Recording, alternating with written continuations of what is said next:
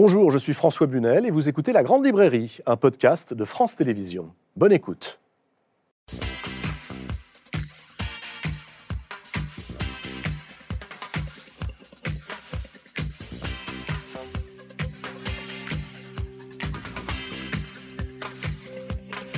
Bonsoir, bonsoir à tous et bienvenue dans la Grande Librairie. L'événement ce soir, c'est la présence sur ce plateau d'une romancière que j'adore. Elle est extraordinaire. Ses livres sont un enchantement. Elle est nigériane. Elle écrit en anglais. Ses romans font le tour du monde. J'accueille Shimamanda Ngozi Adichie. Bonsoir. Bonsoir. Quel plaisir de vous avoir sur ce plateau, cher Shimamanda Ngozi Adichie. Vous publiez un très court livre percutant, bouleversant, intitulé Notes sur le chagrin. Livre qui raconte votre père, sa mort pendant la pandémie de Covid-19 l'an dernier, l'impossibilité pour vous, qui étiez bloqué aux États-Unis, de prendre un avion pour le Nigeria et d'enterrer votre père. Mais ce livre est aussi une remarquable réflexion sur le chagrin, la colère, l'impuissance du langage à apaiser la douleur et puis sur les souvenirs. Nous allons en parler dans un instant. Je vois que vous arborez euh, un t-shirt à la signification tout à fait particulière. On le verra tout à l'heure. C'est votre thérapie, hein, écrivez-vous. Fabriquer ces t-shirts que vous portez. Effectivement. Je fais beaucoup de chemises. Enfin là, celle-ci, c'est pas moi qui l'ai faite, c'est un designer nigérien exceptionnel qui l'a faite. Mais de toute façon, c'est toujours euh, le même esprit. C'est une thérapie de la mode.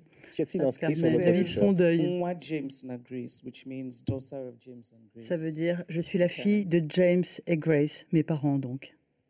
Je vous présente euh, Shimamanda Ngozi Adichie, ceux qui euh, vont vous accompagner ce soir sur ce plateau de la Grande Librairie où il sera question des voix du silence. En France, Shimamanda, il y a un événement ces jours-ci. C'est l'apparition de cet ouvrage intitulé Les mondes de l'esclavage, dirigé par Paulin Ismar et publié aux éditions du Seuil, coécrit par 50 spécialistes de 15 nationalités différentes et qui propose pour la toute première fois en presque 1200 pages une histoire comparée et mondiale de l'esclavage depuis la préhistoire jusqu'à nos jours. Cette question, l'esclavage a longtemps été rejetée dans les marges de l'histoire. Elle cristallise aujourd'hui les passions et les tensions. On a bien du mal hein, en France à avoir des débats apaisés sur le passé esclavagiste de notre pays. Voici un ouvrage ambitieux, rigoureux, qui fait le pari de la connaissance et de la réflexion, qui permet de comprendre plus que de juger. Bonsoir, Paulin Ismar. Bonsoir. Merci d'être avec nous ce soir. Vous êtes historien, professeur à l'université d'Aix-Marseille, spécialiste de la Grèce antique. À vos côtés, Shimamanda Ngozi Adichie, se trouve l'historien Pascal Blanchard. Bonsoir Pascal. Bonsoir, bonsoir spécialiste du fait colonial et des immigrations, vous proposez avec l'anthropobiologiste Gilles Boetsch le racisme en images. C'est aux éditions La Martinière. Ce sont euh, des regards, des regards sur ces images qui ont forgé notre culture, euh, depuis les affiches publicitaires jusqu'aux réseaux sociaux, en passant par la peinture, le dessin, mais aussi les cartes postales, les caricatures et le cinéma. Vous avez demandé à une quinzaine de personnalités de choisir une image que vous replacez dans le contexte historique et sociale. Et puis, j'ai invité ce soir l'auteur d'un roman que j'ai, mais alors, beaucoup, beaucoup, beaucoup aimé. Bonsoir David Diop. Bonsoir François. Et je suis ravi de vous retrouver, car votre précédent roman, Frère d'âme, a été un immense succès il y a quelques années.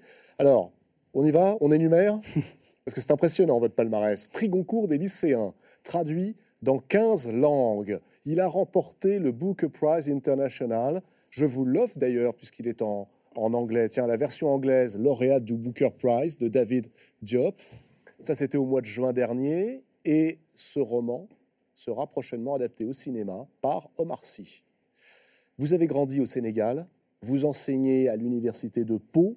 Euh, alors, à la fois la littérature du XVIIIe siècle et les littératures africaines contemporaines. Mais surtout, surtout, vous signez un roman admirable, La porte du voyage sans fin, sans retour, pardon, La porte du voyage sans retour, qui nous emmène au Sénégal, sur l'île de Gorée, au siècle des Lumières. Avant d'ouvrir ensemble les livres de la semaine, j'aimerais que nous revenions en images sur votre parcours, Chimamanda Ngozi Adichie. Voici un court portrait signé Caroline Alazi. Vous nous direz si tout y est. Shimamanda Ngozi Adichie naît en 1977 au Nigeria dans une famille catholique de l'ethnie Igbo. Enfant, elle écrit déjà et lit beaucoup. Sa découverte du grand écrivain nigérian Chinua Achebe est fondamentale. Grâce à lui, la jeune fille s'approprie l'histoire de son peuple qui a vu au XIXe siècle son destin bouleversé par l'arrivée des colons britanniques. En 1996, Shimamanda Ngozi Adichie quitte le Nigeria pour partir étudier aux États-Unis. Elle y entame un brillant cursus qui l'amènera à l'université de Yale. En parallèle, la jeune femme fait une entrée remarquée en littérature en publiant son premier roman, L'hibiscus pourpre. Il décrit la vie d'une adolescente qui lutte pour sa liberté face à un père tyrannique, en proie au fondamentalisme catholique dans le Nigeria d'aujourd'hui. En 2012, elle tient une conférence intitulée Nous devrions tous être féministes, qui rencontre un écho international et qui fait d'elle une nouvelle icône du féminisme. Un manifeste repris comme un slogan par des intellectuels et des stars de la pop, comme la chanteuse Beyoncé, qui s'en est inspirée pour concevoir l'un de ses tubes. En 2013, Shimamanda Ngozi Adichie publie Americana, grand succès dans le monde entier. Americana, comme le nom que les Nigérians donnent à leurs compatriotes partis aux États-Unis et revenus au pays. Avec ce roman, elle explore la question de l'identité, la discrimination et les préjugés liés à l'origine. Voix majeure de la littérature africaine anglophone, Chimamanda Ngozi Adichie a même su séduire Michelle Obama. C'est avec elle que l'ex-première dame des États-Unis a choisi de discuter publiquement lors de la tournée de promotion de son best-seller. Quelle est la date manquante chez Mamanda Ngozi Adichie? Ça, c'est ce qu'on sait de vous, mais qu'est-ce qu'on ne sait pas de vous et que vous pouvez nous dire ce soir? Il y a beaucoup de choses que vous ne savez pas, mais je ne vous le dirai pas. non. Um, Honnêtement, je pense que ce qui manque, c'est ce qui a été la chose la plus catastrophique qui m'est arrivée de toute mon existence. Mon père est mort et ma mère l'a suivi quelques mois plus tard. Des décès qui étaient euh, qu'on n'attendait pas et qui m'ont vraiment bouleversé. Nous en parlerons tout à l'heure euh, dans le courant de cette émission, bien évidemment, de ces disparitions et notamment de la manière dont vous avez su, grâce à la littérature, faire quelque chose, des notes sur le chagrin qui l'entoure.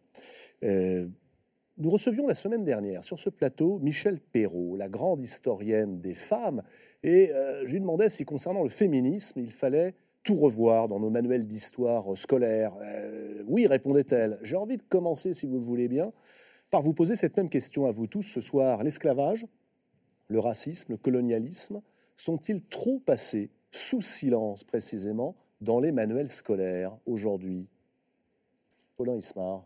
Bah, je crois que ça a longtemps été le cas et ça l'est quand même de moins en moins. Euh, mais par exemple, euh, une des difficultés récemment, la Fondation pour la mémoire de l'esclavage mm. a euh, publié un rapport sur la façon dont la, question de l'esclavage colonial était traitée dans, dans, les manuels scolaires français. Et ce rapport, par exemple, mettait en évidence le fait qu'on n'enseignait pas l'esclavage de la même façon dans les filières générales et dans les filières professionnelles. Par exemple, la révolution de Saint-Domingue, qui est quand même un, événement fondateur de, de notre modernité politique, euh, est abordé dans les filières professionnelles et pas dans les filières générales. Euh, bon, et ça, ça pose quand même un, vrai problème. Qu'est-ce que ça veut dire pour vous? Ah bah, Ça veut dire qu'il y a certaines franges de la population française euh, auxquelles on réserve la connaissance de ce passé en en privant de toute façon une autre partie de la population. et ça, ça, me paraît problématique. De manière délibérée? Oui, enfin délibéré, je ne sais pas si, c'est une décision consciente, mais les programmes se construisent de, cette façon-là, et ça me semble euh, très très problématique.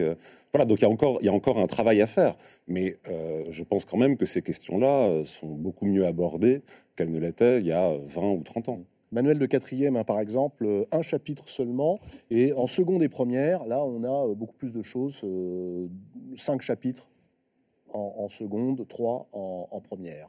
Euh, Pascal Blanchard Je suis entièrement d'accord avec ce qui vient d'être dit. On sait aussi qu'il y a une disparité entre ce qui est enseigné dans les régions ultramarines et dans l'Hexagone, ce qui est tout à fait inacceptable. La République est une et indivisible. On devrait enseigner la même histoire à tous les enfants de France, à tous les écoliers de France.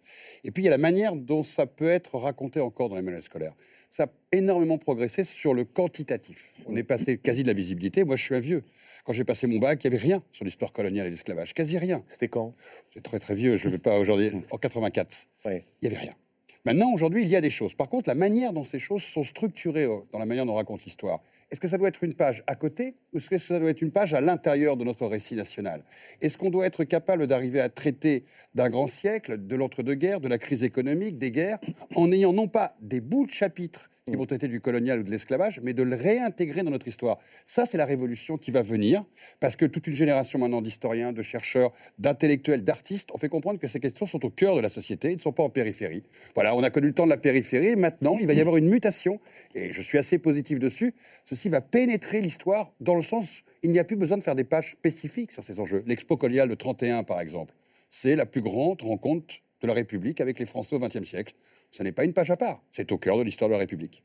David Diop, vous qui, euh, je le disais tout à l'heure, êtes euh, français et sénégalais, vous avez grandi au Sénégal. Quel regard portez-vous sur l'enseignement euh, aujourd'hui de ces faits dans nos manuels?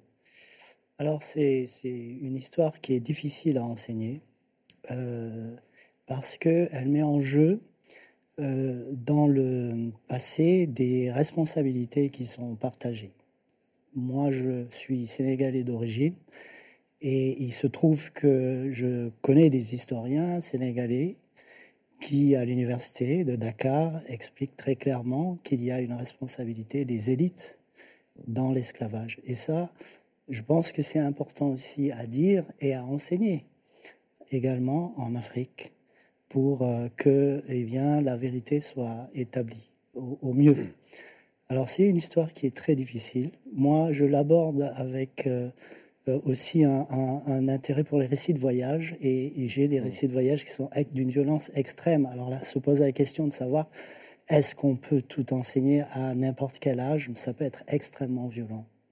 Voilà, c'est une question difficile. Comme Chimamanda Ngozi Adichie, vous, êtes, euh, vous partagez votre vie entre le Nigeria et les États-Unis, vous voyagez énormément. Comment euh, fait, le fait de l'esclavage, euh, le racisme, sont-ils enseignés aujourd'hui aux jeunes Nigérians?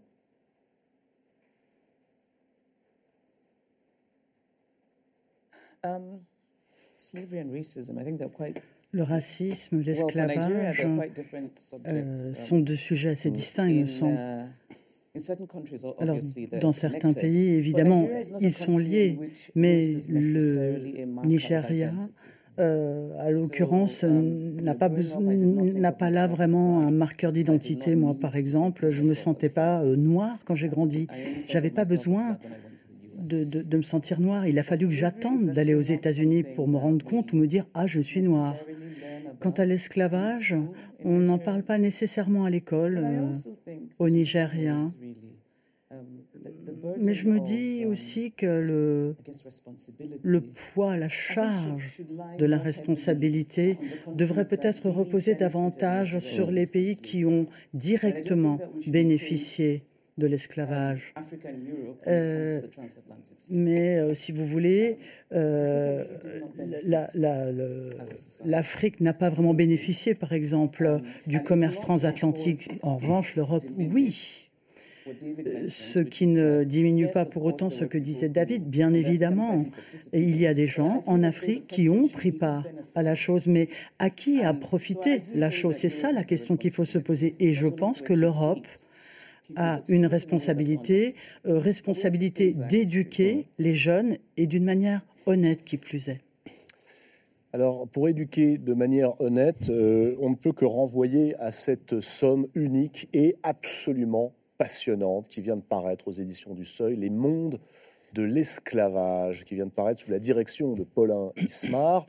1200 pages, disais-je, écrites par 50 spécialistes euh, de 15 nationalités différentes. Je le précise parce que je crois que c'est une très bonne idée d'avoir été chercher aussi d'autres voix pour évoquer ces voix du silence, coordonnées par Benedetta Rossi et Cécile Vidal, épilogue de la romancière Leonora Miano.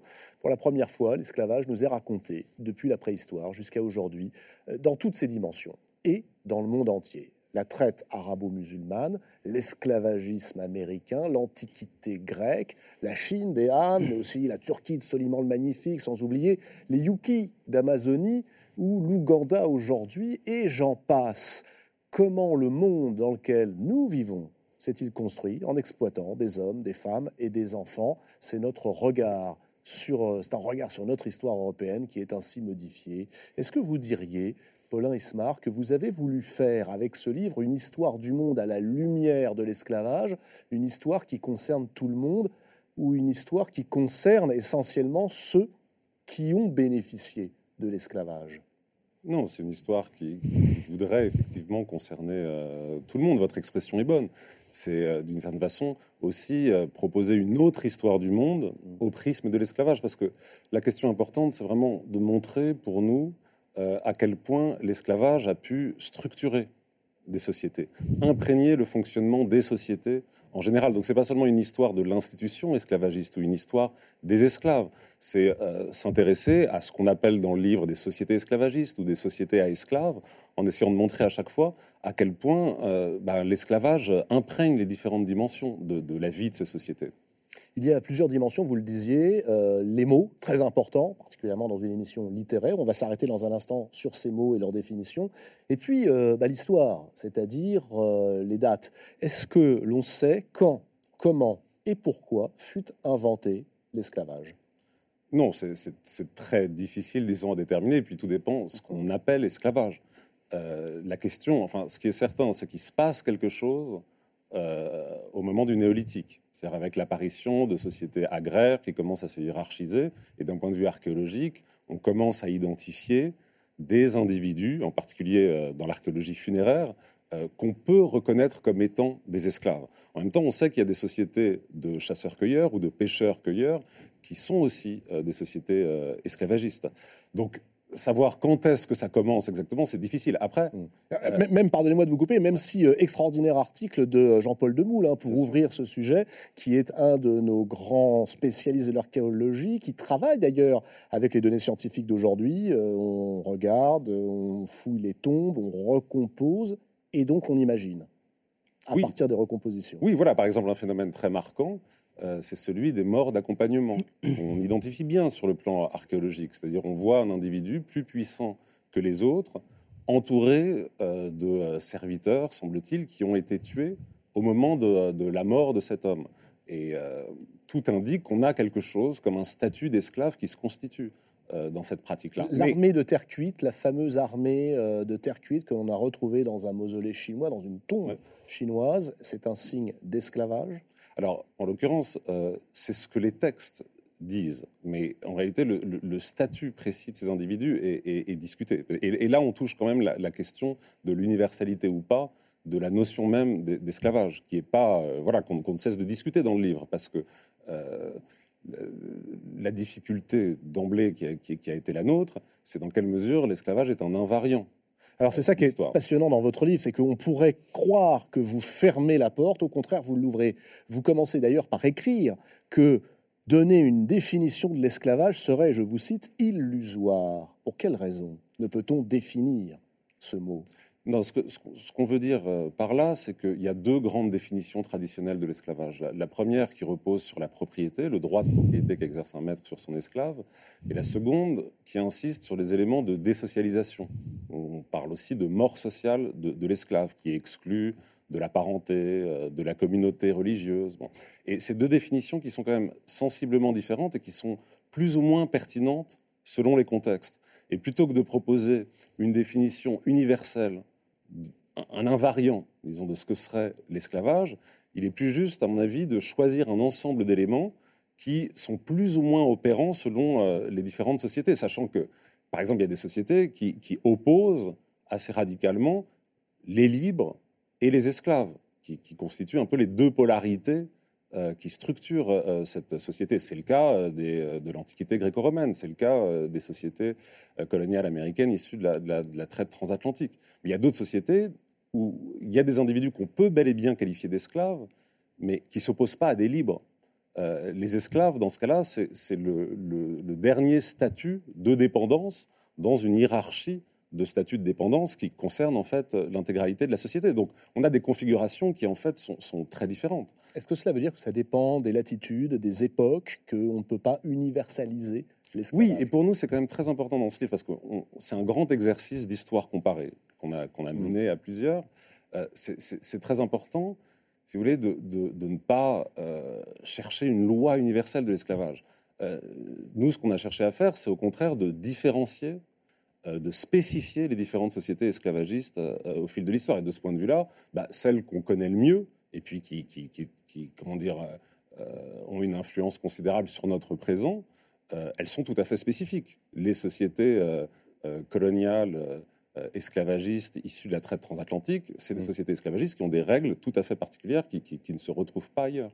La traite transatlantique, puisque vous en parlez, a permis la réduction en esclavage et la déportation de l'Afrique vers l'Amérique de 12 millions et demi d'Africains entre le 16e et le 19e siècle. Quel regard portez-vous aujourd'hui sur cette histoire que vous détaillez euh, à plusieurs d'ailleurs, avec des points de vue parfois divergents dans ce livre?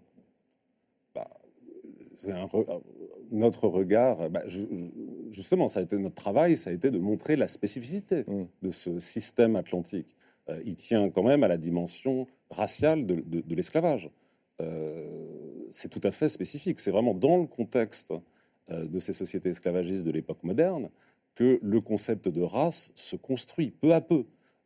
et il n'est pas. les Européens ont déporté des Africains vers l'Amérique, non pas parce qu'ils étaient racistes, mais la race a émergé comme concept pour justifier progressivement l'esclavage au cours de, euh, cette histoire euh, terrible de la traite euh, transatlantique. Ce qui fait poser la question. Hein. on ne le retrouve pas dans d'autres configurations ou d'autres systèmes esclavagistes. On ne le retrouve pas, par exemple, dans la traite arabo-musulmane qui débute précédemment. C'est discuté. Et effectivement, dans le livre, il y, a toute une discussion pour savoir si, par exemple, dans l'Égypte des 14e, 15e siècles, quelque chose dans l'altérisation de, l'esclave, l'infériorisation de l'esclave, qui est un trait commun à toutes les sociétés esclavagistes, commence à se formuler autour de notions qui s'apparenteraient à la race. Mais euh, il semble quand même qu'il y ait une spécificité de, euh, de, l'histoire euh, transatlantique de ce point de vue-là. Mmh.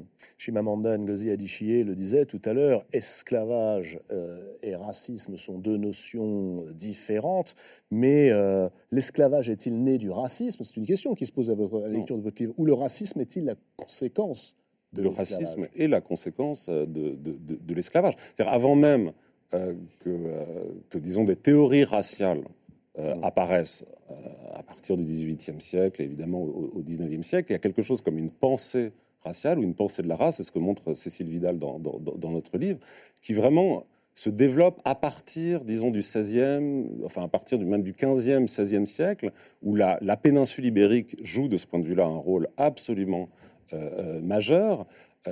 et progressivement, la race devient un élément légitimant la réduction en esclavage de certains peuples. Mais ce n'est pas le cas au, départ, en réalité. Je vous vois hocher la tête, Shimamanda Ngozi Adichie.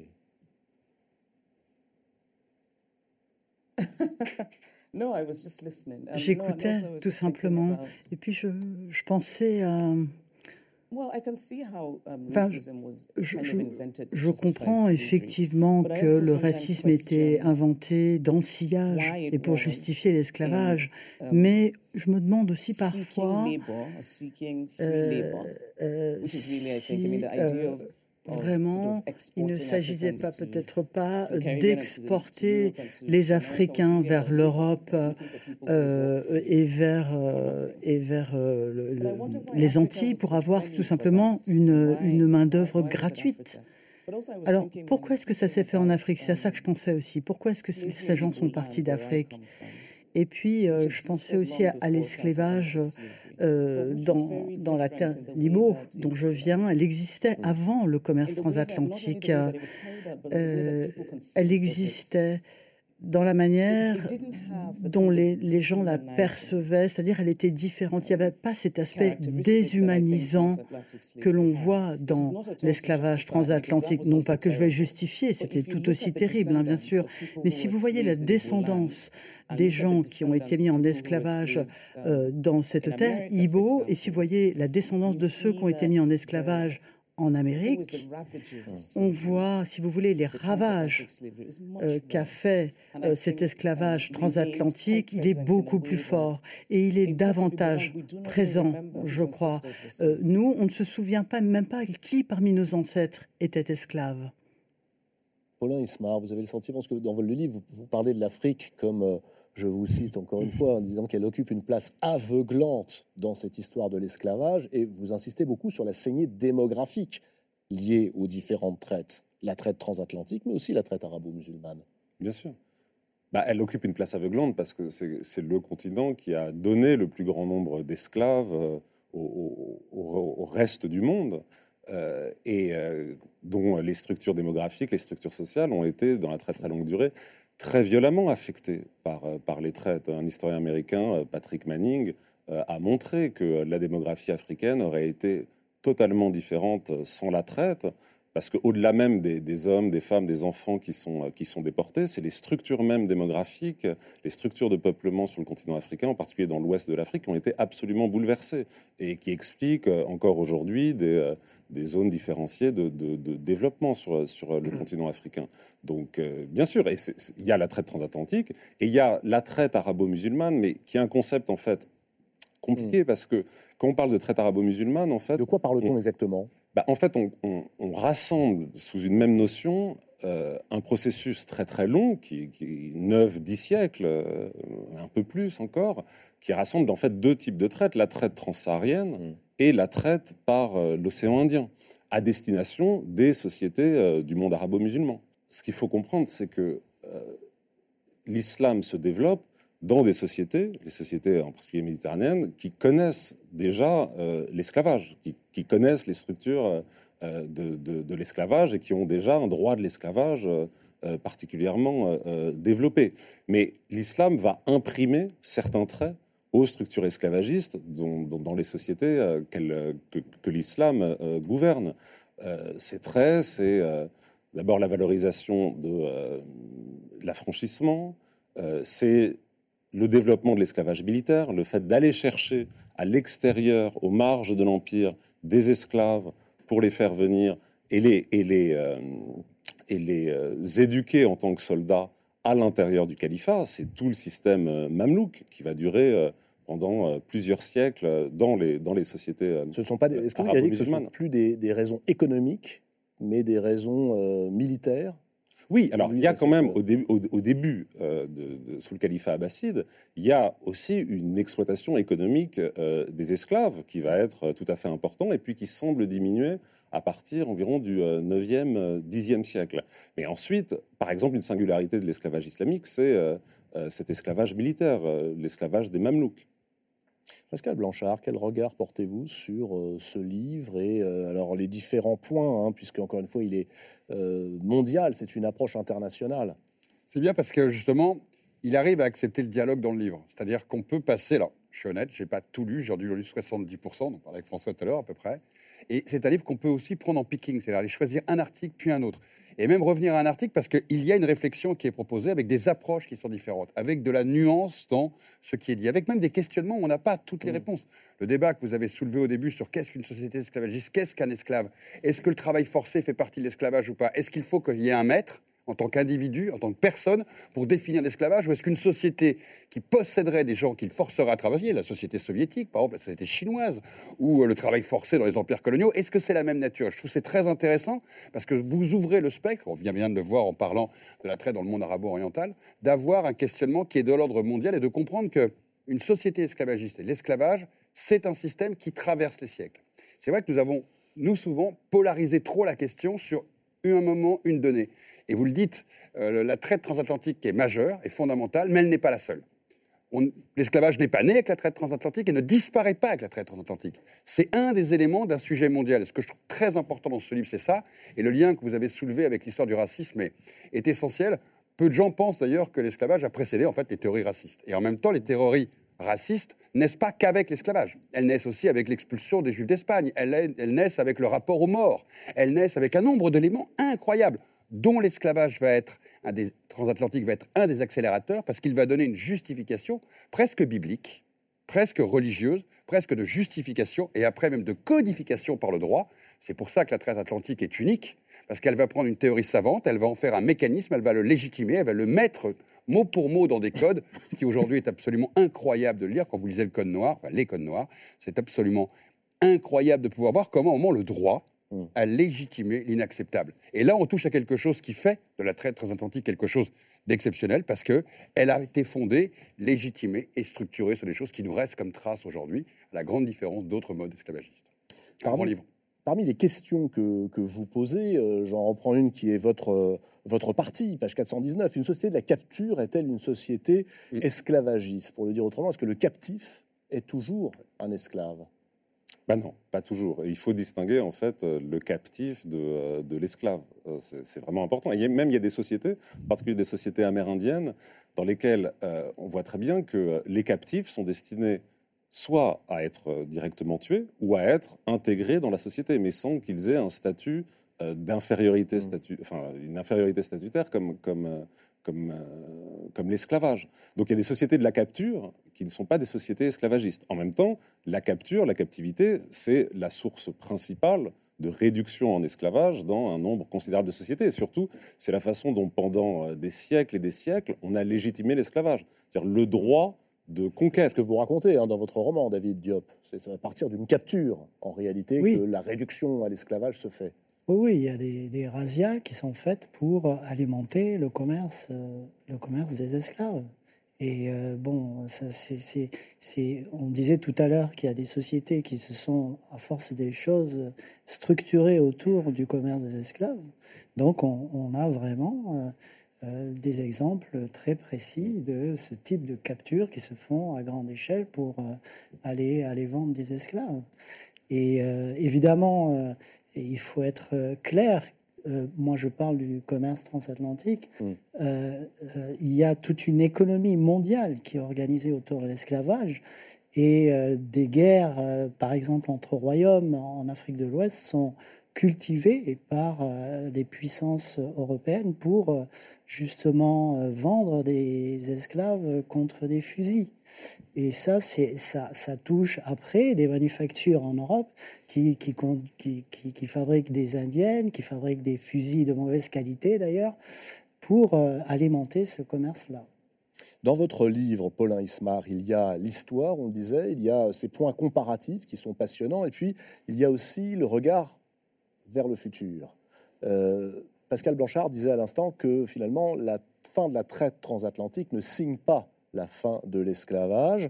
Est-ce que la traite d'êtres humains continue aujourd'hui Sous quelle forme?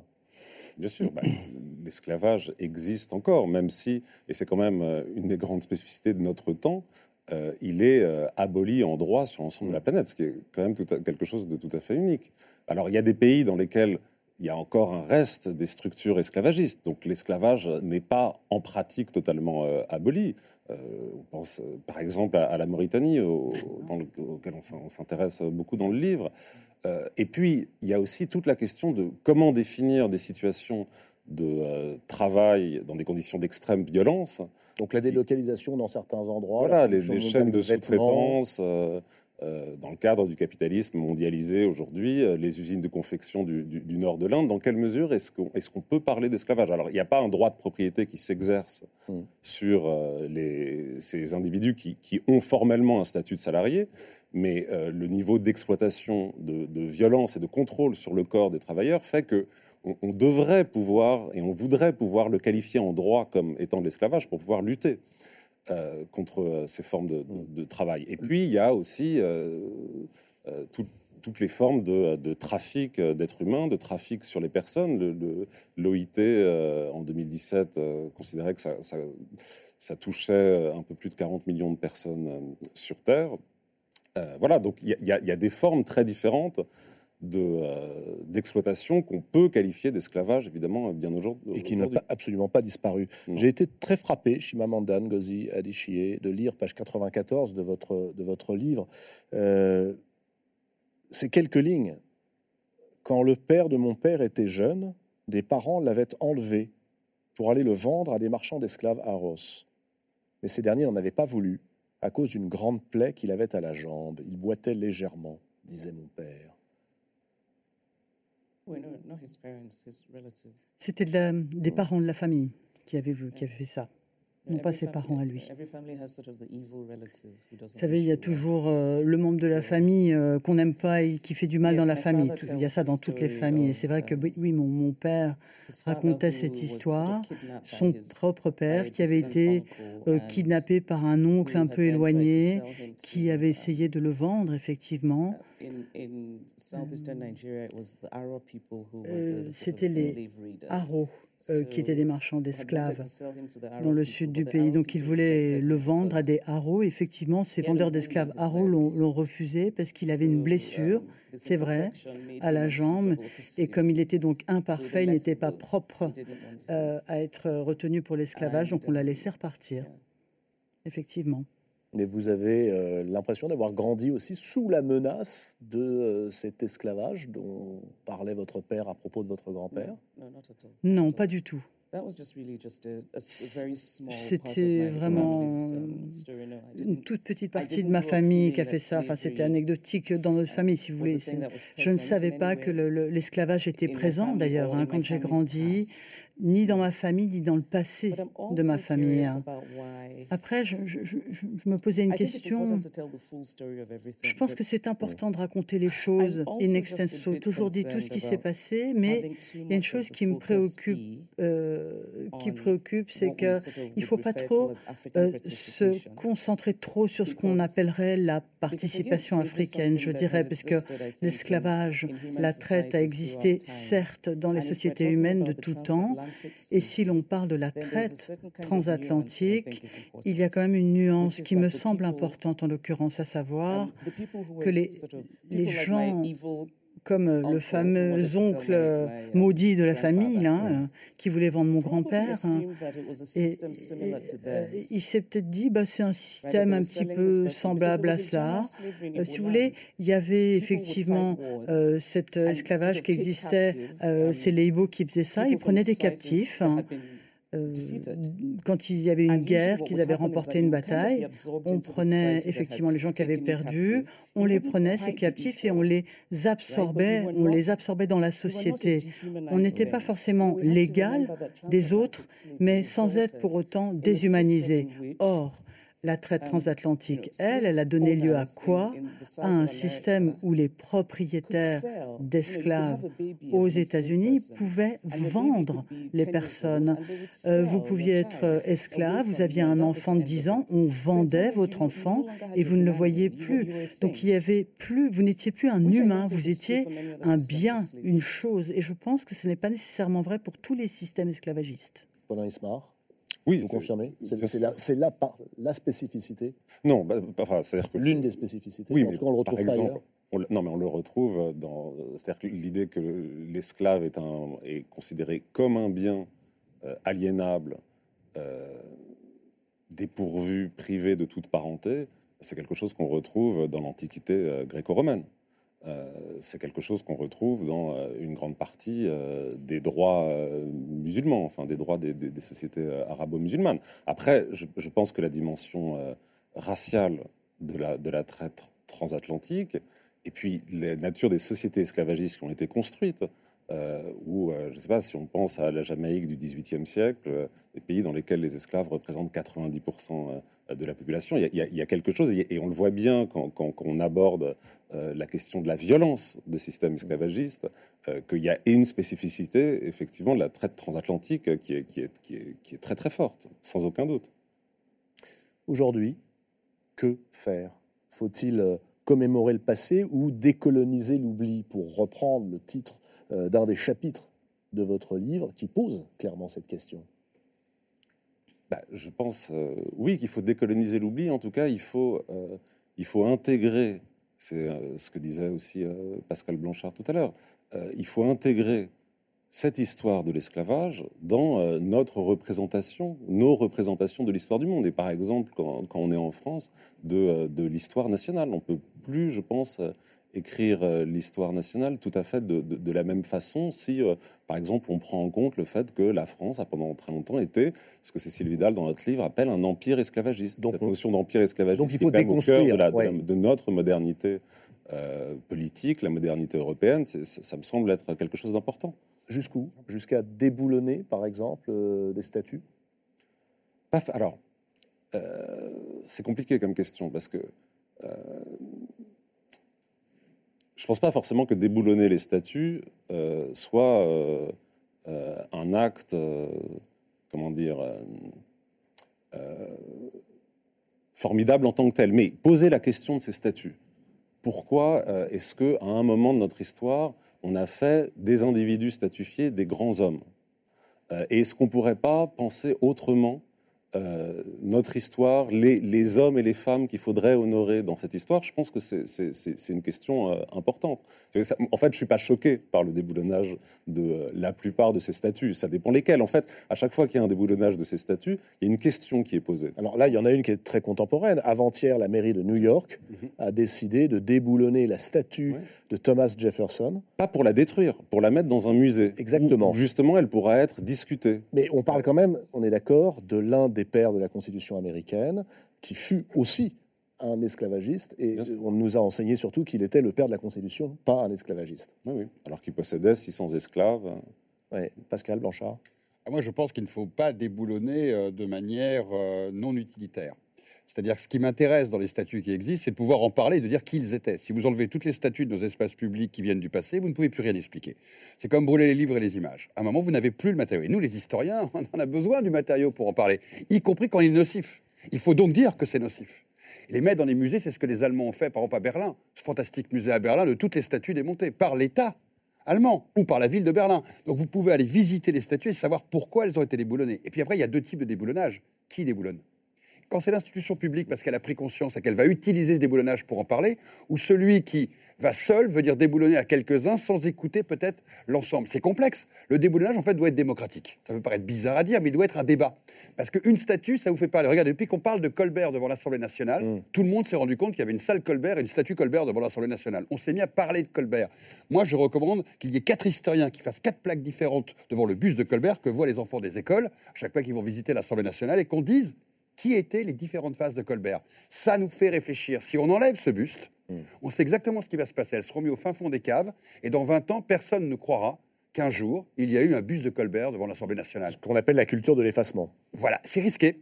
Moi, je suis pour trouver à chaque fois une utilité de déconstruction et une utilité, je dirais, de pédagogie à ces monuments pour justement enseigner, en parler, y compris si on n'est pas d'accord. Parce que par définition, beaucoup de gens ne sont pas d'accord sur ces monuments vous l'avez dit, souvent des hommes, souvent blancs, et souvent d'ailleurs dans des moments de l'histoire qui aujourd'hui sont critiques et critiquables.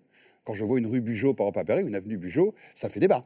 Bugeaud ayant été le colonisateur massacreur de l'Algérie. Et en même temps, il faut expliquer pourquoi à un moment, et pas que de l'Algérie d'ailleurs, on a fait de Bugeaud un héros de la nation. Parce que si on enlève cette plaque sans réfléchir, sans en parler, sans dialoguer, eh ben nous allons vivre de vivre. Je me rappelle de Mandela, qui en Afrique du Sud n'a jamais voulu démonter le mémorial African à côté de Pretoria, qui est un endroit qui est le temple de la blanchitude. Hein.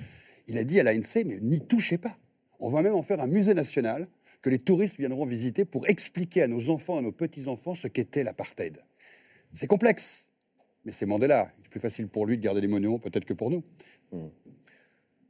Chimamanda Ngozi Adichie, c'est à votre part américaine euh, que je pose la question. Comment réagissez-vous, vous, à cette décision de la ville de New York de déboulonner les statues après le déboulonnage des statues du général Lee euh, en, Virginie, qui était le chef euh, des forces du Sud esclavagistes pendant la, guerre de sécession? Uh, um, being removed France, by the. Il y a des statues qui ont été retirées, déboulonnées ici en France, hein, aussi. Yes. Oui. Bah, je pense qu'il y a une différence entre Jefferson um, et Lee. Hein. Et ce que j'en pense, en fait, je me dis, mais après tout, à quoi elles servent, ces statues? Pourquoi est-ce que les, les sociétés ont besoin d'avoir ces monuments, ces statues? Je me dis que on, a ces statuts en se disant que c'est ces personnalités euh, historiques euh, euh, qu'on doit célébrer, qui seraient là peut-être pour inspirer les gens, qu'on regarde avec fierté. Et, peut-être là encore, faudrait-il avoir une certaine nuance dans les décisions. Je comprends, il y a certaines statues qui effectivement ne méritent pas d'être célébrées, d'où ce que je disais, la différence entre Jefferson et Lee. Euh, euh, ok, bon, Jefferson n'était pas parfait et personne n'est parfait d'ailleurs, mais enfin c'est quand même différent de Lee. Euh, Jefferson, on peut décider qu'il a fait des choses qui méritent notre respect. Quant au général Lee, enfin, c'est quand même euh, autre chose. Hein. Euh, c'est quelqu'un qui s'est vraiment, qui a pris position et qui s'est battu en faveur de la um, déshumanisation d'autrui. Ça ne mérite pas quand même qu'on lui rende hommage, tout cela. Et, en fait, tout ce débat un petit peu autour des statuts, déboulonnés, pas déboulonnés, finalement, c'est un petit peu une manière de, noyer le poisson, de penser à autre chose. Parce qu'après tout, ce qui nous intéresse, c'est la vraie vie, l'histoire, euh, l'histoire et les um, histoires que ces gens ont vécues. C'est ça le sujet.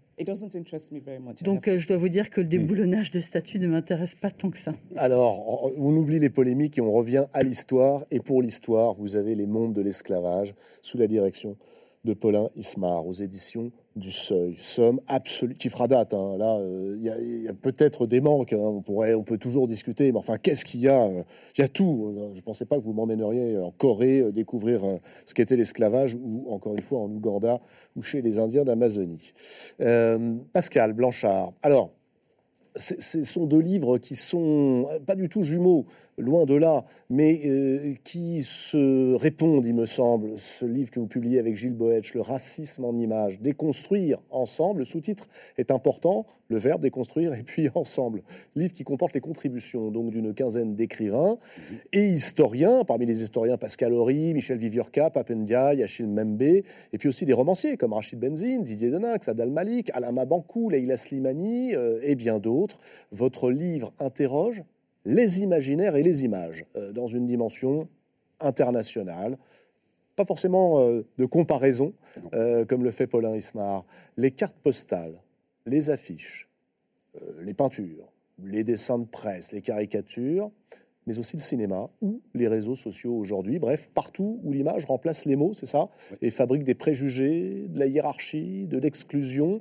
250 images choisies et déconstruite. Le racisme existerait-il finalement sans l'invention de la race? C'est ce que vous demandez dans la préface de ce livre, et j'aimerais nous nous arrêtions sur ce mot race qui est utilisé de façon très différente en France ou dans les pays anglo-saxons.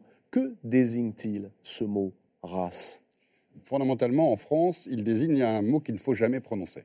Dans la société américaine, ce mot peut tout à fait être prononcé puisqu'il désigne des choses qui, en termes de sociologie, de recherche, je dirais même de se positionner, de se revendiquer, on peut définir sa race et le dire dans une soirée extrêmement normale sans que personne soit choqué.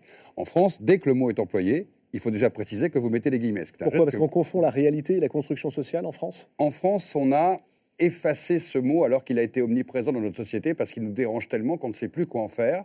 Même dans notre constitution, on ne sait plus comment le gérer. Donc on préfère ne pas en parler, comme si la race n'existait pas. Et comme elle n'existe pas, ben, on ne le dit pas. Et donc on est très embêté parce que les chercheurs travaillent sur un concept qui n'existe pas en termes de réalité scientifique, certes, mais qui existe en termes de réalité sociologique, en termes de réalité imaginaire, en termes de réalité politique. Dans les textes, c'était écrit. Et donc il faut toujours prendre beaucoup de nuances pour expliquer que c'est quelque chose qui a été inventé, construit par les savants, théorisé par les politiques, qui a fonctionné comme grille de lecture du monde, sans pour autant exister. En gros, on parle d'une chimère, mais cette chimère, elle a été massive, très complexe. Et en France, on considère que oser dire qu'il y a un rapport entre, par exemple, l'histoire coloniale et la race, c'est déjà commencer à aller sur un terrain un peu glissant. Pourtant, c'est une évidence quand on voit les images et quand on connaît la pratique coloniale. Je ne parle même pas d'esclavage, c'est une évidence. Ce mot pose question ici, et pas qu'ici, dans beaucoup de pays européens, alors qu'il pose beaucoup moins de questions en Amérique du Sud, par exemple, beaucoup moins de questions euh, en Amérique du Nord, c'est une évidence, parce que ces questions ont été posées très tôt par les chercheurs et que le mot fait partie de la vie sociétale, de se définir. En France, ce n'est pas le cas. Vous avez choisi de vous intéresser aux images. Alors vous êtes aussi historien, mais aussi documentariste. Vous avez signé plusieurs documentaires. Quel rôle la culture de l'image a-t-elle joué dans la propagation du racisme en France? Fondamentale. C'est-à-dire que l'image, c'est la manière dont on va, si vous préférez, emmener un discours savant vers un discours populaire, sans le savoir. Vous pouvez ne pas ouvrir un livre, vous pouvez ne pas aller dans une salle de cinéma, vous pouvez refuser de regarder euh, un spectacle. Par contre, quand vous avez une affiche sur un mur, une carte postale qui est envoyée à votre grand-mère, vous la prenez en main quelques instants. Une affiche Banania sur les murs, que vous le vouliez ou non, elle vous impacte, elle fabrique un bain, elle fabrique un environnement. Donc elle vous construit sans même le savoir, comme une publicité que vous voyez, un tout petit bout de strate, un peu de préjugés, un peu de stéréotypes, tiens, un peu de caricature tout ça fabrique une légitimation au quotidien qui fait que le racisme devient normal. C'est-à-dire qu'il se normalise grâce aux images. Les images, c'est la seule chose qui peut nous environner, qui peut nous fabriquer mm. sans même qu'on s'en rende compte. Mm. Et elle touche tout le monde. Et ça commence très très tôt. J'en veux pour preuve le très beau texte de Didier Deninx, puisque euh, vous avez demandé à chacun de choisir une image et d'écrire un texte. Le romancier Didier Deninx, excellent par ailleurs, écrit ceci J'ai appris à lire dans les illustrés des années 1950, Zorro, Tarzan, les aventures de Bamboula. Et je ne voyais pas malice quand les personnages africains lançaient des hauts si courts, avec un i à la place du e, demandaient, moi, y en a vouloir lui, ou mangeait du séminariste en se délectant. Et tout est dans cet aveu de Didier de Nynx, c'est-à-dire comment l'image infuse un imaginaire d'enfant très jeune, avec des dessins, avec des dessins séduisants et rigolos. Mais c'est pour ça que ça fonctionne. Ça fonctionne parce que le racisme ne passe pas que par des images violentes. Il fabrique ce dessin, il raconte. Et je pense que Didier qui est un ami, euh, quand on a parlé de ce dessin ensemble, il se rend compte que pourquoi il s'est intéressé au retour d'Ataï, pourquoi il s'est intéressé à 31 avec Cannibal, pourquoi il s'intéresse à ces sujets, parce qu'il s'est dit c'est une manière de déconstruire ce que mon enfance a fabriqué avec ces images. Et je pense que c'est ça. pardon, il faut quand même le préciser pour nos téléspectateurs, toute son œuvre d'écrivain déconstruit cela, hein, par ailleurs. Totalement. Et meurt pour une autre fois aussi. Va, Si on regarde bien l'histoire de Didier, Didier Lynx, ses romans déconstruisent peut-être ce qui a été construit par sa culture quand il était jeune. Mais on voit aussi l'effet que ces images peuvent produire. Regardez le texte de Lilian Thuram qui nous parle d'un simple dessin animé. Et que ce dessin animé a certainement construit le destin de Lilian Thuram, la Noiraude. C'est une petite vache noire dans un dessin animé avec des vaches blanches, et c'était en gros la plus bête et la plus stupide. Et à l'école, on le traitait de Noiraude. Et quand il est arrivé en France, aux Antilles, il n'était pas vu comme noir. C'est en arrivant en France qu'il est vu comme noir, et ce dessin animé, cette petite vache, l'a caractérisé puisque c'est devenu son surnom. Et je pense que tout le parcours de Lilian Thuram derrière est entre autres fondé par cet événement. Et là, on se dit une simple image peut donc construire le destin d'un individu et sa manière de se mouvoir, de se penser, de se voir et de se penser dans une société qui le regarde autrement. Et c'est là qu'on se dit que les images à déconstruire, c'est ce qui nous reste pour comprendre en fait. Moi, je l'utilise comme matériau, l'image. L'image est un outil fantastique. Personne conteste une image qui a existé. Ça évite de débattre pendant des heures d'un fait l'image existait. Vous pouvez commencer à partir de là pour dire aux gens, tu vois, si cette image, elle a commencé à être là, à côté de telle autre image, à côté de telle autre image, elle a donc fabriqué un inconscient collectif. Elle a fabriqué, par exemple, pourquoi les Noirs ont des yeux en boule de loto dans les dessins animés et les cartes postales? Bah, Parce qu'ils cherchent leurs idées dans leur cerveau en permanence. Donc on légitime qu'ils ne pensent pas rapidement, qu'ils ne sont pas intelligents. Et cette idée, elle va être mais répétée pendant des générations, et d'ailleurs avec des traits et des graphismes qui vont changer. L'antisémitisme est un très bon exemple. On va stratifier mais siècle après siècle, un imaginaire, par exemple, sur l'animalité des Juifs, qui va après s'adapter au monde de la caricature, au monde de l'affaire Dreyfus, et qui va faire que tous les Dreyfusards vont être représentés en animaux nocifs. Le tic, la puce, le rapace, le rat, le porc. Et ça fonctionne parce que nous avons inconsciemment tous les codes de décodage de ces images. Et donc ces images ont un effet d'une brutalité incroyable parce qu'elles peuvent aller très très loin. Vous avez vu les images du Ku Klux les images de l'apartheid. Et c'est là où le regard de l'anthropologue et du biologiste euh, vient compléter celui de l'historien, c'est-à-dire montrer comment les stéréotypes sont infusés. Et comment on passe du discours savant, ce qu'a très bien montré Gilles Bosch dans ce livre, c'est comment le discours savant va légitimer en fait le discours sur le cannibalisme, ou va prouver qu'il y a le discours sur la corporalité, sur l'homme plus animal que, quelque part intellect.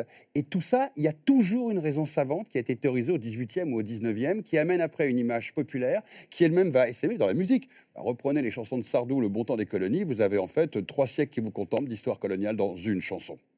Et je ne parle même pas de certains spectacles que nous avons tous vus à quelques époques d'imitation de personnages noirs qui nous faisait rire à la télévision française en prime time. Ça veut dire quoi? Ça veut dire qu'à un moment, nous acceptions, nous tolérions, nous trouvions normal de nous moquer de l'autre. Mais se moquer, c'est la première strate du racisme. C'est qu'on accepte déjà l'idée que cet autre n'est pas comme nous. Et les zoos humains, bon, un chapitre traite de cette thématique, c'est l'exemple, on allait se divertir aux zoos humains, qui aujourd'hui nous... Je me dis, mais comment nos grands-parents ont pu croire à ça? Ils y allaient parce qu'en s'amusant.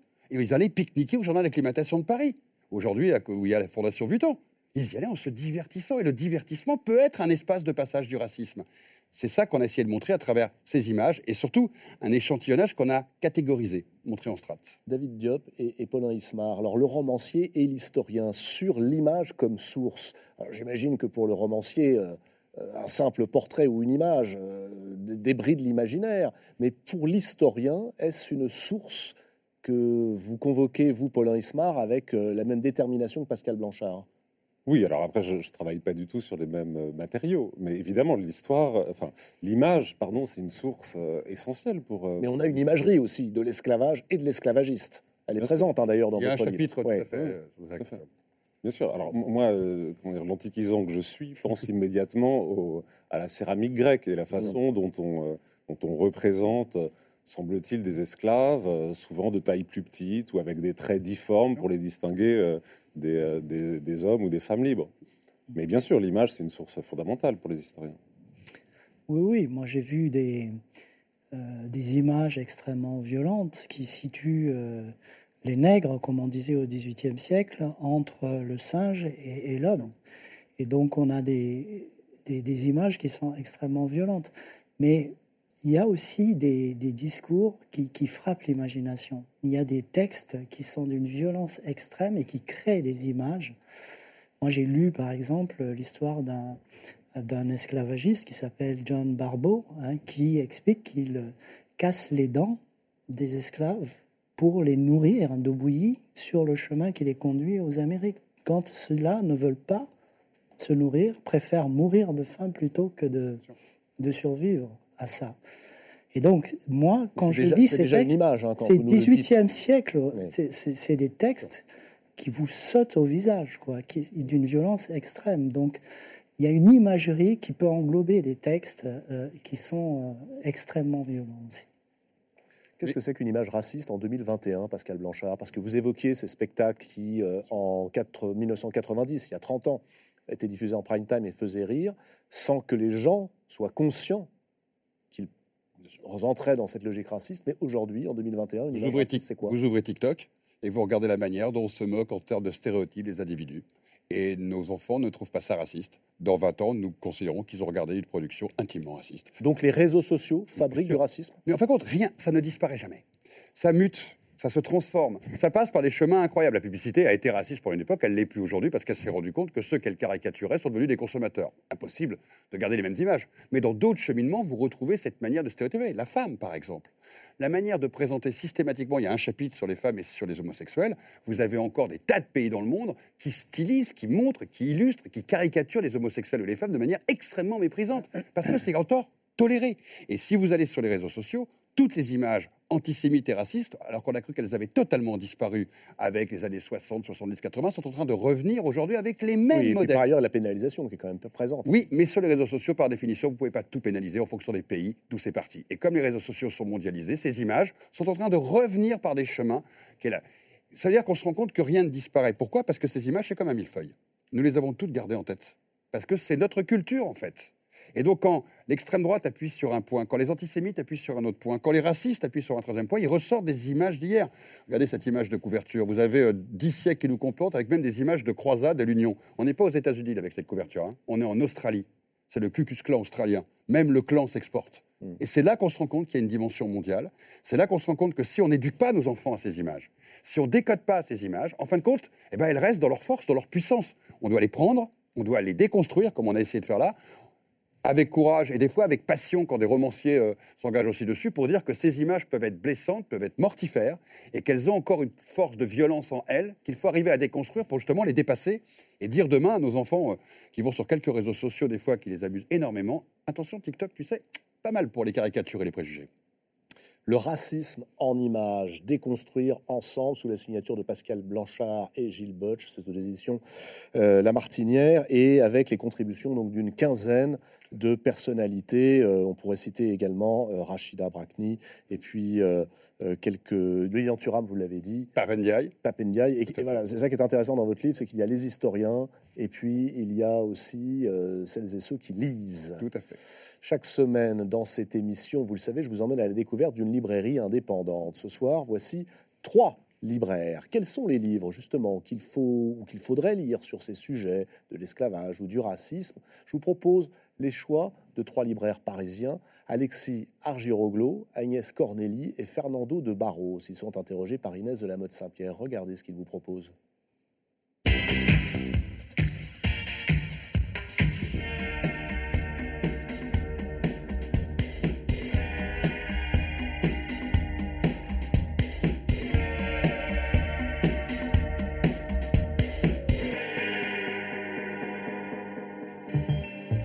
Le livre saisissant sur l'esclavage, c'est À bord du négrier de Marcus Rediker. La grande force du récit, c'est effectivement de nous plonger dans les espaces d'un navire, sorte de donjon flottant, et on, vit concrètement la traversée, l'enfermement, la chaleur, la soif, la faim, euh, les, les, conflits violents, la mort qui est omniprésente. Il y a 2 millions sur les 14 millions de personnes déplacées qui sont mortes sur ces navires.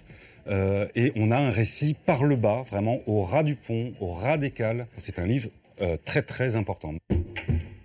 Le cri de révolte, c'est l'amulatrice Solitude d'André Schwarzbart. Solitude est vraiment le personnage féminin représentatif de la lutte contre le rétablissement de l'esclavage en 1802 en Guadeloupe.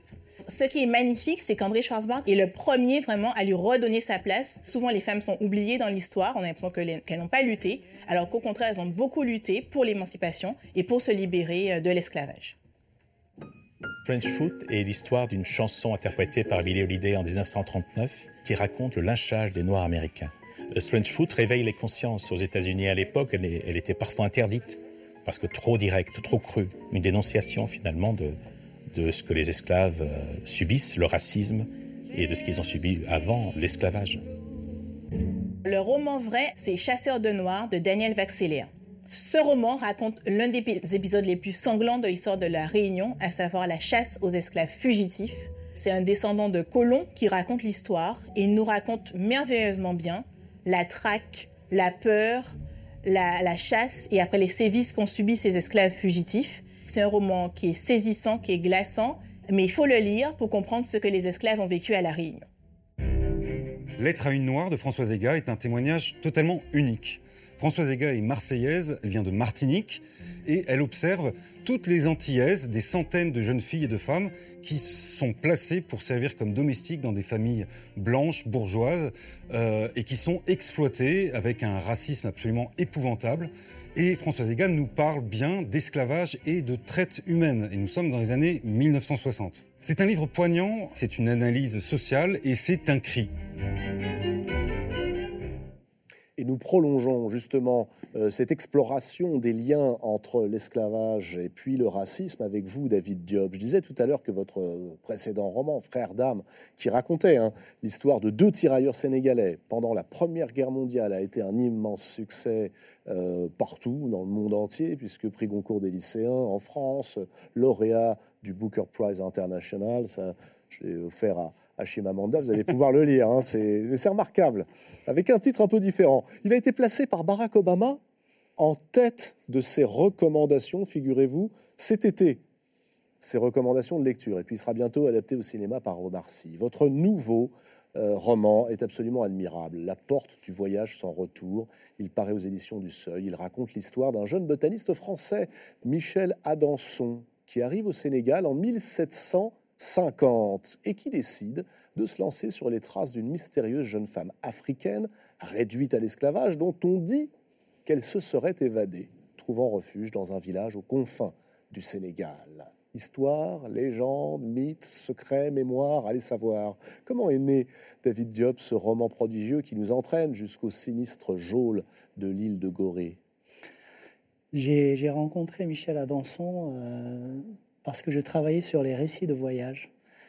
Et euh, le récit de voyage de Michel Adanson au Sénégal, qui paraît en 1757, c'est un récit de voyage d'un savant qui vient euh, herboriser, on va dire, et chercher euh, des éléments, des connaissances sur la faune et la flore du Sénégal.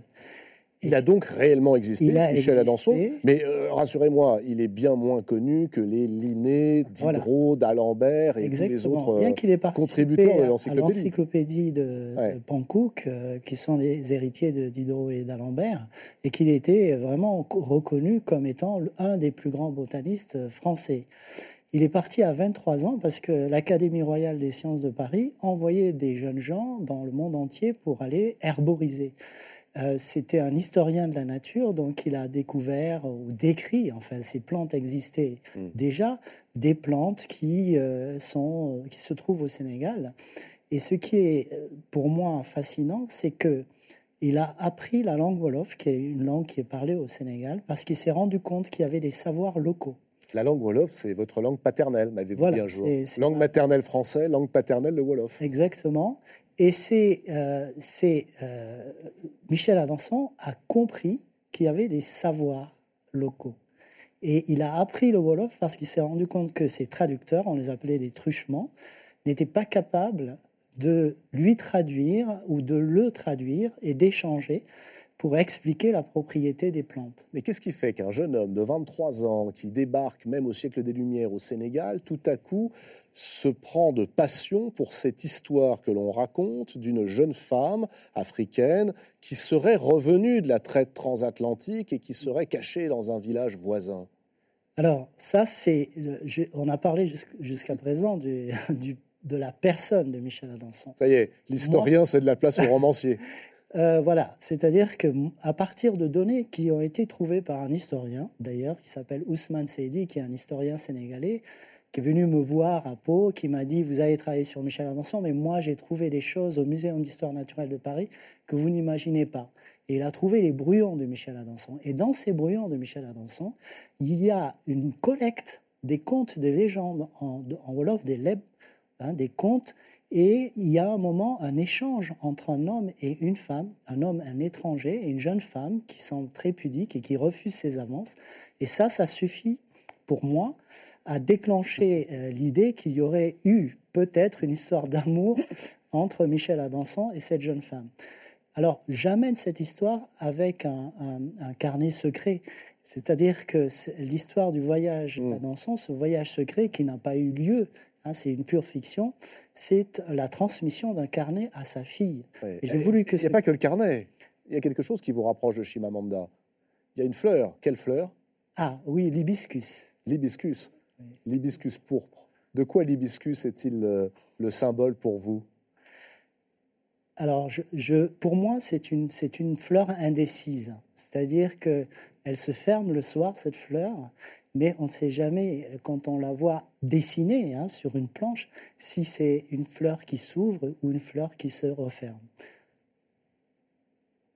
L'hibiscus pourpre, c'était le titre de, de, votre premier roman formidable. Elle est indécise, cette fleur? Mm.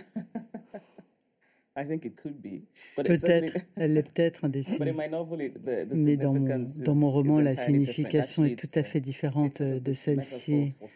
Euh, c'est plutôt une métaphore de la liberté en réalité. Ah, chez David, ça pourrait aussi être la métaphore de la liberté, parce que ce que l'on va découvrir grâce à cet hibiscus, c'est une histoire d'amour, mais une histoire d'amour qui est impossible et il le sait.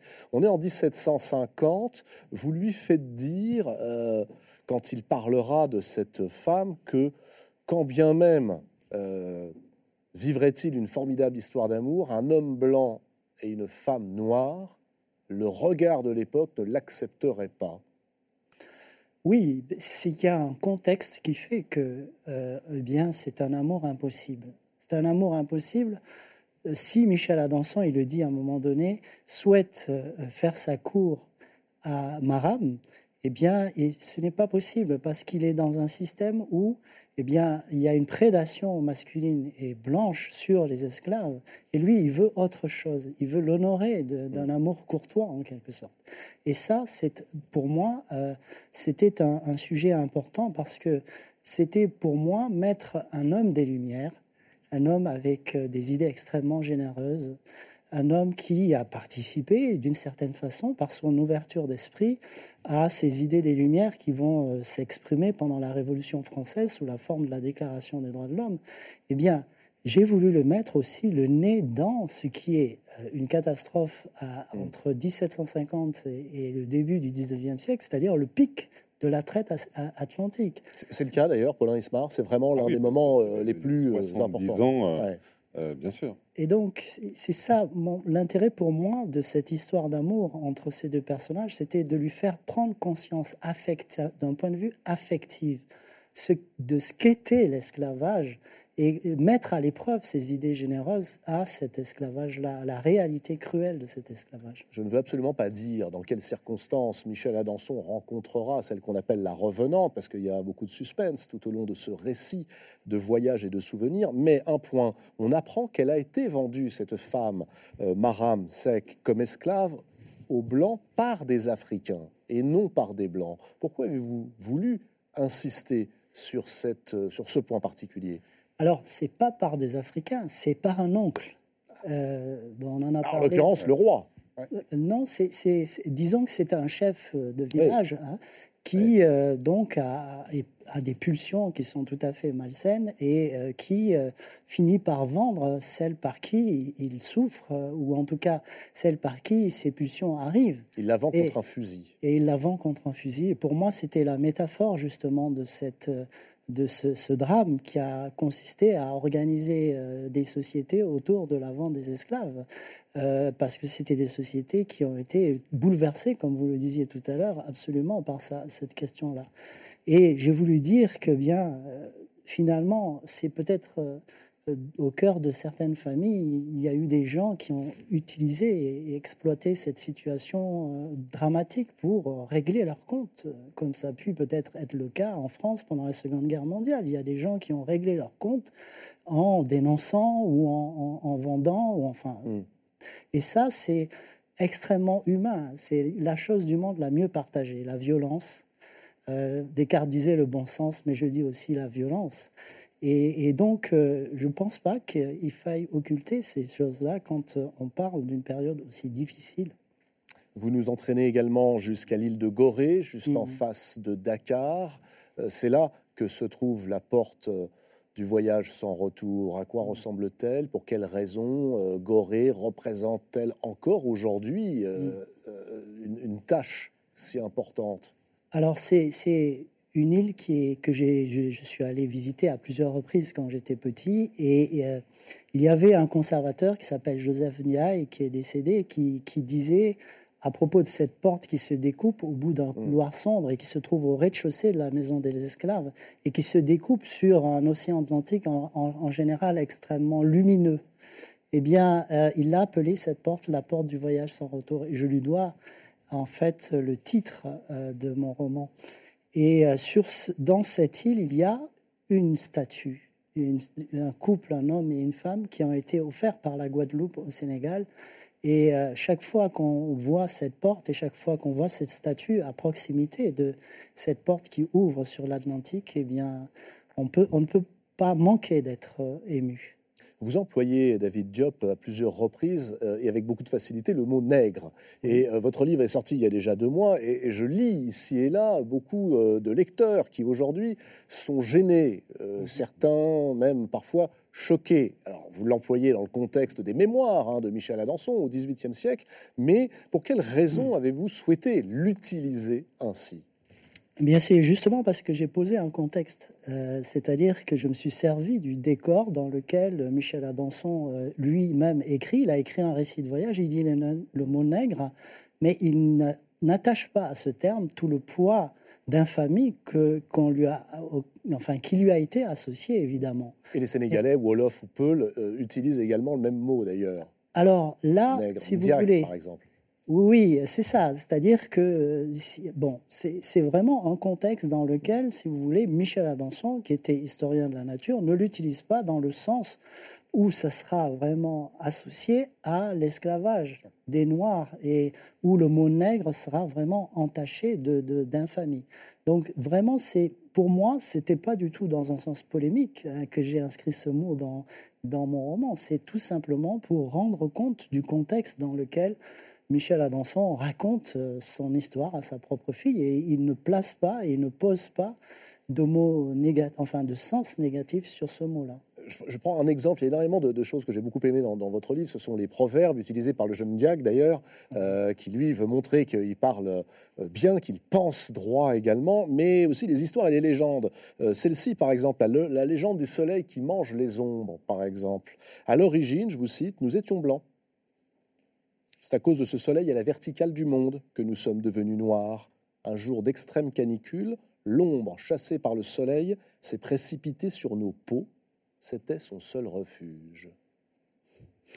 Alors ça, c'est euh, qui le dit. C'est une sorte de mythe que j'ai inventé.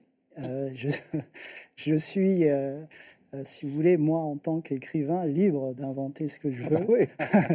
Donc j'ai imaginé cette, cette phrase, d'autant plus que j'ai voulu faire ce, de ce personnage un personnage extrêmement malicieux. Et un personnage qui s'amusait avec une sorte d'autodérision. Hein. Et euh, ne le dit pas C'est le cousin de Huckleberry Finn au Sénégal. Peut-être, mais il ne le dit pas sérieusement. Il le dit pour évidemment taquiner Michel Adanson, qu'il euh, surnomme euh, quand Michel Adanson s'énerve Ronconop, ce qui signifie en Wolof oreille rouge. Qu'est-ce que le roman permet que l'histoire, l'essai n'autorise pas, David Diop? Alors, je, suis à côté d'historiens qui, qui, dont, je, dont je me sers, en fait. Je, me sers de leurs travaux. Euh, je, nourris mes romans des travaux des historiens et, je trouve ça passionnant. Mais ce que je fais euh, quand je lis un, un travail d'historien, je ne devrais pas peut-être vous le dire, mais je le lis sans prendre de notes. C'est-à-dire que je veux que ma mémoire affective soit seule, la seule qui fonctionne au moment où j'écrive. La mémoire affective mmh. fait que je retiens euh, des éléments que vous avez euh, étayés objectivement, que vous avez présentés de façon très claire, mais je fais un tri, c'est ma mémoire qui fait ce tri. Et donc, je, personnellement, en tout cas pour l'instant, dans la période qui m'intéresse, c'est-à-dire la période coloniale, la période où la France avait un empire colonial, je me nourris des travaux des historiens, mais j'en fais ma chose, c'est-à-dire je transforme, je, suis plus libre en fait, peut-être que vous. Euh, sur, sur certains plans. La porte du voyage sans retour, le nouveau roman de David Diop, est un grand roman aux éditions du Seuil. Euh, on va parler maintenant de toute autre chose avec vous, Shimamanda Ngozi Adichie, de votre père, du chagrin, des mots également, formidable réflexion sur le pouvoir des mots, mais j'aimerais vous parler, euh, juste avant cela, du grand concours de lecture, si on lisait à voix haute, qui est ouvert à tous les jeunes et que la Grande Librairie a lancé, tous les jeunes de France, de la sixième à la terminale, alors euh, en France, mais aussi dans les Outre-mer, évidemment partout, les lycées français à l'étranger, les collèges à l'étranger, vous pouvez vous inscrire, vous avez jusqu'au 29 novembre, après, ce sera trop tard. Hein. Si vous êtes inscrit, vous aurez peut-être la visite d'un écrivain dans votre classe. Cette semaine, c'est Souleymane Diamanka, poète franco-sénégalais, chantre de la mémoire Peul, qui s'est rendu dans une classe pendant deux heures. Il a aidé les élèves de 5e 5 du collège Monjou à Gradignan en Gironde à mieux lire à voix haute. Et vous allez voir, il aura proposé un exercice très surprenant. Regardez.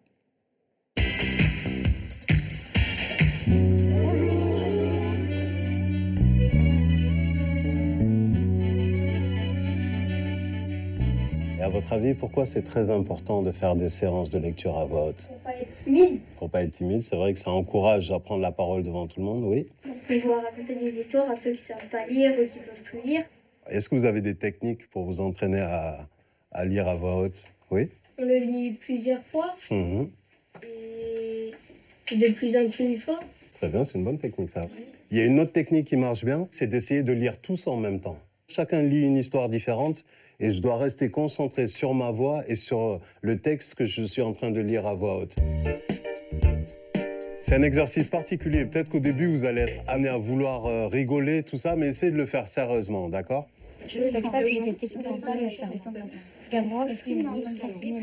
Imperturbable. On continue. Un peu plus fort.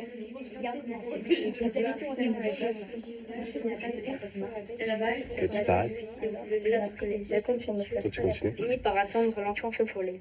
On vit Gavroche chanceler, puis il s'affaissa.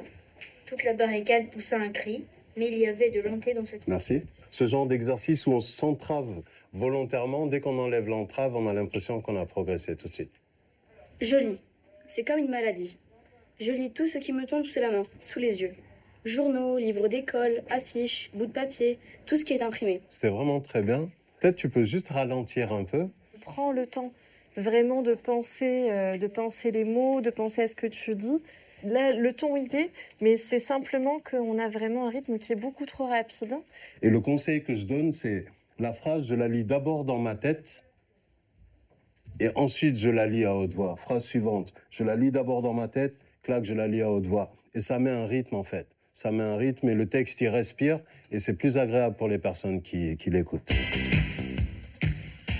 Voilà, vous avez jusqu'au 29 novembre pour inscrire vos élèves sur lumni.fr à l'adresse qui est en train de s'afficher en bas de votre écran. Shimamanda Ngozi Adichie, Notes sur le chagrin. C'est un court texte bouleversant, puissant, qui vient de paraître aux éditions Gallimard, traduit de l'anglais par Mona de Pracontal. Il est dédié à la mémoire de votre père, James Nwoye Adichie, mathématicien, professeur honoraire de l'Université du Nigeria, le 10 juin 2020. Votre père est mort à l'âge de 88 ans. Vous étiez alors aux États-Unis et le confinement lié à la pandémie mondiale de Covid-19 et qui a mis le monde à l'arrêt vous a empêché de prendre l'avion pour le Nigeria. Et puis, il a retardé ce confinement de plusieurs mois les obsèques de votre père. C'est par réunion Zoom que vous avez vécu les semaines qui ont suivi. Vous en offrez d'ailleurs une description, mais alors totalement surréaliste. Auriez-vous écrit ce livre de cette manière? Si vous n'aviez pas été bloqué dans les limbes parce que vous ne pouviez pas rentrer chez vous, voir et enterrer votre père.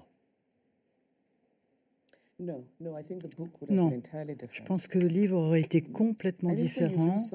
Quand on perd un être qu'on adore, et j'adorais mon père, je pense que la première réaction, c'est déni. Souvent, on dit mais c'est pas possible. Et lorsque cela se produit, à un moment où, le monde a changé. C'est en tout cas le sentiment qu'on a. Enfin, le confinement, les aéroports fermés. J'étais aux États-Unis et c'était, il y avait du silence partout, plus de bruit dans la rue. Généralement, euh, si vous voulez, euh, on, passait un jour ou deux euh, de calme dans son jardin, mais là, c'était plus un jour, deux jours, c'était 20 jours où on n'entendait plus que les écureuils, les animaux, il n'y avait plus de bruit humain. Donc bref, j'avais le sentiment que je vivais dans un autre monde. Apprendre que mon père était mort, c'était tout à fait inattendu. Il avait 88 ans, mais c'était quelqu'un de, de, très jeune encore, très présent et très alerte, et donc c'était tout à fait inattendu son décès. Et le fait que je ne puisse pas rentrer à la maison tout de suite, comme je souhaitais le faire bien sûr, et le fait que j'ai vu mon père euh, sur un écran, parce que mon frère qui était là au moment de sa mort, donc il nous a appelés tous et, il nous montrait euh, par téléphone notre père qui était là, couché par terre. Et euh, j'ai commencé à écrire. Je n'avais pas du tout à l'esprit d'en faire un livre, mais j'ai commencé à écrire à ce moment-là parce que je n'avais pas les mots pour me dire à moi-même ce que je ressentais. Mais, je, vous êtes... je suis quelqu'un, j'ai toujours eu cette capacité à dire les choses avec des mots, moi. Vous êtes une romancière, vous travaillez les mots, c'est presque, vous êtes presque enchaîné euh, aux mots. C'est peut-être la seule chose sur laquelle euh, vous avez un peu moins de liberté. C'est ce besoin de trouver le mot juste, ce que vous faites admirablement. Et là, vous aviez le sentiment que le langage n'était plus à votre disposition? Oui, c'est ça, et c'est encore un peu ça d'ailleurs. Euh, j'ai été complètement accablée par le chagrin, et ça m'a complètement décontenancée. Jamais je n'aurais imaginé ça comme ça. Vous avez, j'avais toutes les images de choses que j'avais pu lire ou des choses que j'avais vues. J'avais entendu parler deuil. Alors moi, le deuil, je me disais, ça va être une espèce d'état de um, tristesse assez constant. Um, alors que ça a été en fait de la colère, de l'angoisse. Um, Et cette espèce de lutte en permanence euh, contre cette espèce d'ébahissement, je dirais, cette, cette, surprise interminable de me dire qu'il était mort, mon père.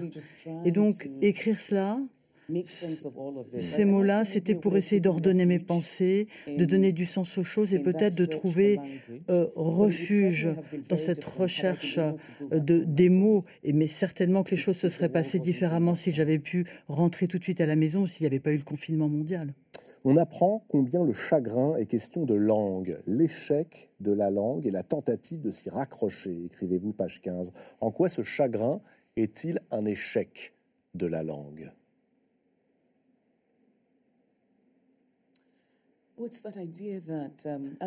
Eh bien, enfin, pour quelqu'un comme moi, je dirais qui, qui pendant toute sa vie a, a dépendu de, de, de, sa capacité, de sa, cette de capacité à trouver les mots, à avoir les mots.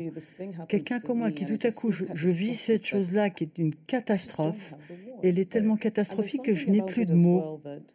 Et puis, on, on a l'impression d'être à côté de soi-même, parce que le, le moi, le moi que j'ai toujours connu toute ma vie. Alors, parfois, quand je suis très en colère ou quand je suis très triste, eh bien, j'écris. Or, quand mon père est mort pendant des jours, littéralement, je ne pouvais même pas articuler les choses. Donc, me remettre dans ce travail d'écriture à ce moment-là, ça a été quelque chose de l'ordre du, du, désespéré, une tentative euh, désespérée de donner un sens à, à ce qui s'était passé. Et je ne suis pas certaine d'y avoir donné sens encore aujourd'hui. Je crois qu'il y a beaucoup de... Je crois qu'il y a beaucoup de sens, et notamment le, le, sens. On parlait des mots, mais il y a vos mots et les mots des autres. Les mots des autres qui agacent, qui agressent. Par exemple, le mot trépas, écrivez-vous, est un mot que vous détestez. Euh, l'expression il repose en paix. Alors ça, ça vous procure aucune, euh, aucun réconfort, c'est même plutôt une certaine raillerie euh, qui surgit en vous. Euh, tous ces mots qui sont les mots de condoléance, voire même le mot de condoléance, vous avez envie de le renvoyer euh, au cimetière des mots euh, qui ne servent plus à rien. well, I, I think I should, I mean, I do say that. Euh, c'est vrai qu'il y avait un élément aussi de, si vous voulez, euh, de, de, de, me convaincre moi-même. C'est-à-dire que tant que j'avais pas connu ce chagrin qui m'a littéralement euh, détruite ou réduite en morceaux, lorsqu'il y avait des gens, si vous voulez, qui traversaient le deuil, moi-même, je leur disais, mais pense à tes souvenirs, concentre-toi sur ce que tu as, tu, tu as vécu. Et le jour où ça m'est arrivé à moi, j'avais pas envie qu'on me dise ça. Parce que euh, quand on, on, a un, on, a un, deuil, c'est brut. Et on vient de perdre tout. Et, et donc, euh, euh, je me disais, ben voilà, chacun son tour. Euh, moi, j'ai dit ça aux gens autrefois, chose que je ne ferai plus euh, aujourd'hui. Désormais, je, tout ce que je peux dire, c'est je suis désolée. C'est difficile de trouver les mots justes. La mort la mort, c'est de l'ordre de l'indicible, de l'inconnu. Et lorsque l'on on, on parle de la mort d'autrui, on se confronte à la sienne, à sa mort. Euh, dans certains pays, euh, vous savez, les gens euh, répètent des platitudes que j'ai entendues, du style il est mieux là où il est maintenant, où il est avec les anges. Euh, et, je me disais, mais alors, moi-même, je ne sais pas où est mon père, donc comment savent-ils, eux? Mais enfin, en tout cas, dans ces premiers mois de, de, de douleur euh, brute euh, et, et, tout à fait indescriptible, c'est des mots qui m'ont absolument pas réconforté. Vous écrivez également, page 61, une part de la tyrannie du chagrin, c'est qu'il vous prive de votre capacité à vous souvenir des choses qui comptent. Et pourtant, Parmi les souvenirs de votre père que vous nous livrez, il y en a quelques-uns. Celui-ci, par exemple, son enlèvement, avec la complicité de son chauffeur et la rançon qui vous a été demandée pour sa libération. Pourquoi ce souvenir s'impose-t-il et que s'est-il passé?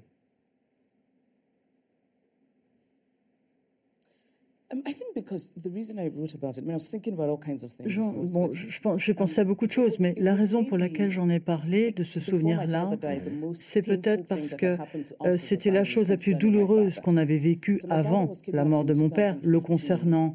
C'était donc en 2015 qu'il a été enlevé, et à ce moment-là, euh, le kidnapping était assez euh, classique, ça se faisait très souvent.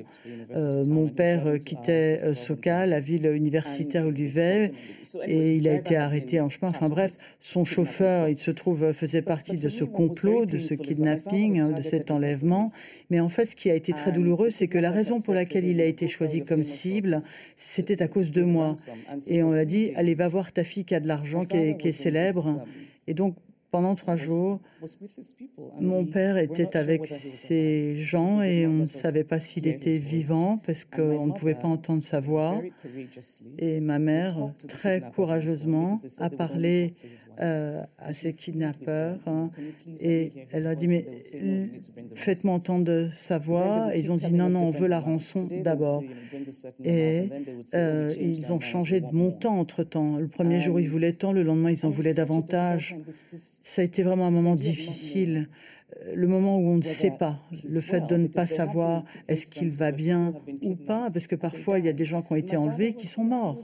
Et mon père avait quand même, il avait plus de 80 ans, à ce moment-là il avait pas ses médicaments avec lui. Euh, ça a été un moment difficile, mais lorsqu'il a été libéré, une fois que nous avons payé la rançon, euh, il était tellement reconnaissant et tellement content. Tout ce qu'il voulait, c'était qu'on s'inquiète pas trop. Dire mais ça, ça va, ça va, je vais bien. Et, pourtant, il, est, il, avait quand même euh, mauvaise mine. Hein. On lui a dit mais non, t'as pas l'air en forme, t'as pas l'air d'aller bien. Et il, il savait que j'étais particulièrement touchée. Je me sentais responsable d'une certaine manière parce que si j'avais pas été aussi connue, il n'aurait pas été kidnappé. Il m'a dit écoute, tu sais, le seul problème que j'ai eu avec eux, c'est qu'ils ne prononçaient pas ton nom correctement. Il a fallu que je leur apprenne à dire bien ton nom. Et, euh, mon père, il avait cet humour un peu particulier, un peu sec. C'est-à-dire qu'il arrivait à mettre de la lumière dans cette chose tellement sombre qui s'était produite. Il le faisait pourquoi? bah Pour me protéger, pour que je ne me sente pas trop mal. Shimamanda Ngozi Adichie, en prononçant votre nom le plus correctement possible, je l'espère. Note sur le chagrin. C'est traduit par Monade Pracontal aux éditions Gallimard. Merci infiniment d'être passé par le plateau de la Grande Librairie ce soir. Merci beaucoup. Merci Pascal Blanchard, David Diop, Paulin Ismar. Je rappelle que euh, tous les livres dont nous avons parlé ce soir pendant cette émission, vous pouvez euh, les gagner en, répondant à la question qui vous sera posée dans un instant sur les réseaux sociaux, qui peuvent servir aussi parfois à, la littérature. Euh, la semaine prochaine, ce seront Richard Powers, le grand écrivain américain, mais aussi Jean-Christophe Ruffin, Catherine Meurice, la dessinatrice, et Cyril Qui seront les invités de cette émission. Et puis, je vous rappelle cette opération qui s'intitule Donner à lire. Vous allez en librairie, vous allez jusqu'au 20 novembre, vous ajoutez au livre de Shimamanda et de nos invités, que vous allez prendre, bien évidemment, un livre pour les jeunes, un livre jeunesse, et ce sont les libraires qui le remettront aux bénévoles du Secours populaire, qui les remettront ces livres à des jeunes qui n'en ont pas ou qui en ont trop peu. Je vous souhaite de belles lectures. À la semaine prochaine. Merci. C'était La Grande Librairie, un podcast de France Télévisions. S'il vous a plu, n'hésitez pas à vous abonner. Vous pouvez également retrouver les replays de l'émission en vidéo sur France.tv.